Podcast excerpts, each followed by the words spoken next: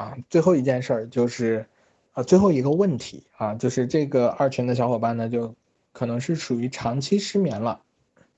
嗯，就是也需要服药，然后服药了也焦虑，啊，就问积极心理学是不是有什么办法来帮到我啊？就是练习正念确实有可能让情绪平复，但还是经常感到焦虑不知所措。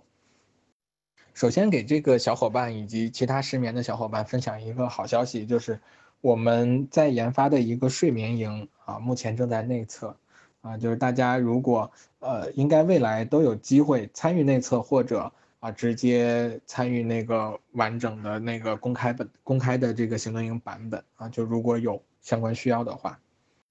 然后聊聊从积极心理学的角度，我们如何看待失眠这件事儿。呃，我知道失眠的人是很痛苦的啊，就虽然我自己不失眠，但是啊，我能够体会到这种痛苦。就我身边是有家人是有失眠失眠的状态的啊，就是失眠确实很让人痛苦，并且它会让你把大部分的精力都放到这件痛苦的事情上啊，就是嗯，晚上睡不着，白天还想着，对吧？就是你一天到晚可能就惦记这件事儿，甚至可能会因此忽略。我们生命中很多其他的不同的体验。那么，当我们的痛苦感受很强烈，或者说它持续的很久，对吧？因为失眠的人，起码都都得都是以年为为单位来衡量的，就是失失眠至少都多少年以上了啊。那么它持续的很久，但是呃，这种情况下往往会让我们把所有的精力都放在这件事情上。但是我想要说的是，这不代表这件事情很重要。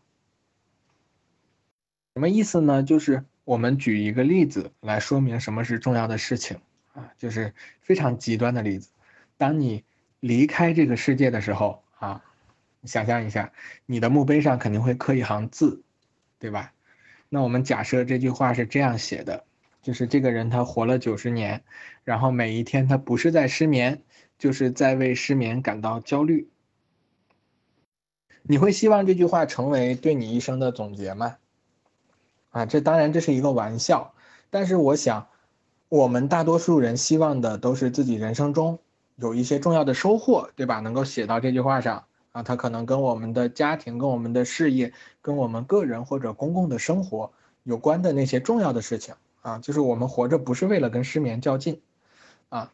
但是。为了这些重要的目标和收获呢，失眠可能是我们需要去解决的一个问题啊，它为我们的行动添加了一个负面的效果，就像你在玩游戏的时候会有一个让你行动迟缓的 buff，对吧？就是你带上它你很不舒服，但是它是次要的，它不是我们生命的目的，对吧？所以说我其实是想邀请大家去认真的思考一下啊，就是尤其是失眠的小伙伴，如果你现在不失眠了。哈，啊，当然这个如果看起来很遥远，但是我们就是先做这样一个假设，啊，假如真的有奇迹发生，对吧？就是这是一个很经典的心理学的话术哈。假如真的有奇迹发生，明天一觉醒来之后，你发现你是处在一个特别精力充沛的状态，你完全不失眠，一觉睡到天亮。这个时候你要怎么去充分利用你的时间啊，去享受这个不失眠的生活？你想用这些精力充沛的状态去干点什么事情，去创造一些什么东西啊？你可以去仔细的思考一下这个问题。然后呢，我想告诉你，其实从现在开始，你就可以去做这些你想要做的事情、想要创造的事情了。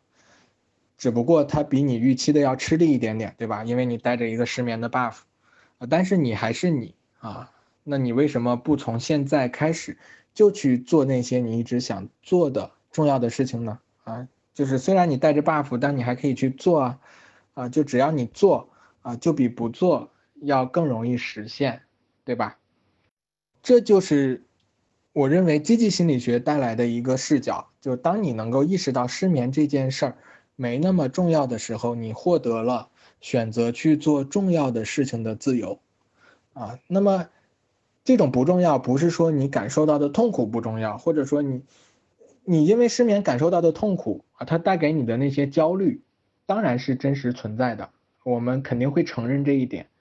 但是我们能发现，我可以不因为这些痛苦而去拒绝人生中更有意义的事情，就是我承认他的痛苦，但是我愿意承受这种痛苦，同时去追求人生中更有意义的事情，去推动自己目标的前进，去关注那些让我生活变得更好的体验。那么，当这些好的体验已经丰富到足够填满我们生活的时候，在这种时候。在这种情况下，你感受到的那种痛苦的感受，它就不是孤零零的、突兀的存在在那里，让你一眼看上去，我的人生中就只有失眠这一件事情了。它就不是这样的了，因为你的生活中有更丰富的这种好的体验了。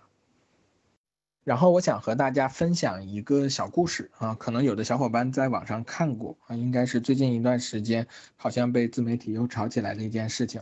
啊，就是说有一个西班牙的老人。那么他在年轻的时候呢，成为了一位僧侣啊，就是那个基督教的这个修道士。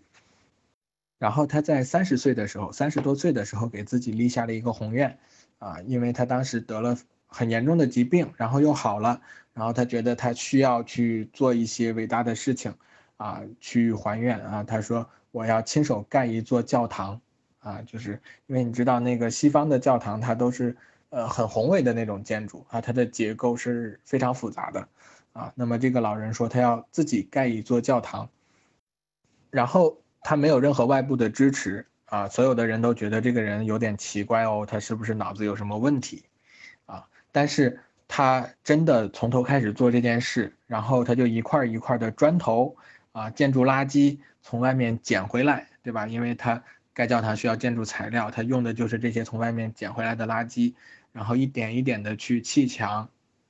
然后这个老人呢，我查了一下，他去年十一月去世了，去世的时候九十六岁，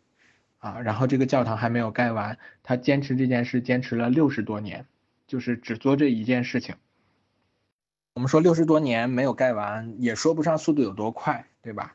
但是呢，所有人都觉得他创造了一个奇迹啊，因为这座教堂，它真的可以称之为一座建筑了。就是我们可能觉得一个人你怎么能够盖出那样一个东西啊？但是你如果去实地去看那些照片的话，虽然它还没有封顶，但它整体的结构、空间呃都是很完整的，呃也符合建筑的规范，而且很坚固，并且有一些地方很有创造性。它就是真的是以一座建筑啊，以一座建筑的标准来衡量它。